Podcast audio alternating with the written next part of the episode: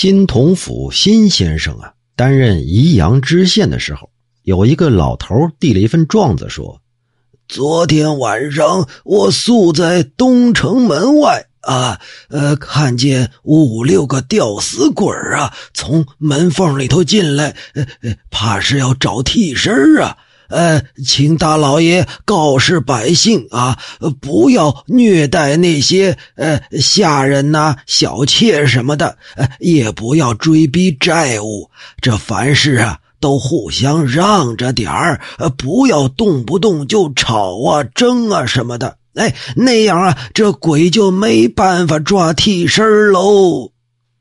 没想到啊，这新先生、新大老爷是大怒啊。把这老头打了一顿，赶走了。老头呢，也不怨是也不悔，走到台阶以下，抚摸着膝盖说：“哎呦，可惜哟，这五六条命救不了喽。”过了几天呢，城里果然有报告说四个人上吊。这新先生可是大吃一惊啊，急忙找来那老头问话。老头说。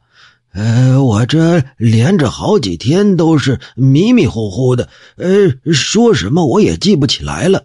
我今儿才知道，呃，好像是递过这么个状子，呃，是吧？呃，莫非是得罪了鬼神，呃，才让我挨了老爷的这顿打吗？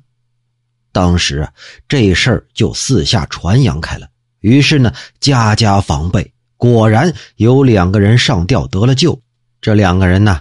其中一个是媳妇儿被婆婆虐待上吊，婆婆呢很后悔；还有一个呀，是因为欠了债被迫上吊，债主啊当场就把字据给烧了。于是这两个人都没死成。可知啊，命运虽然在事前都已经注定了，可是如果尽人事去争取，也必然能够挽回那么十分之一二啊。又可知这人命关天。鬼神虽然事前就知道某某人该死，可是只要有一线希望，也会转借人力去相救。要是气数到了，就像严冬刮风下雪一样，大地也不得不是一派酷寒景象啊。至于穿着皮袄御寒，或者呀把门缝堵得严严实实的来避风，那就都是人来想办法，老天爷呀并不禁止啊。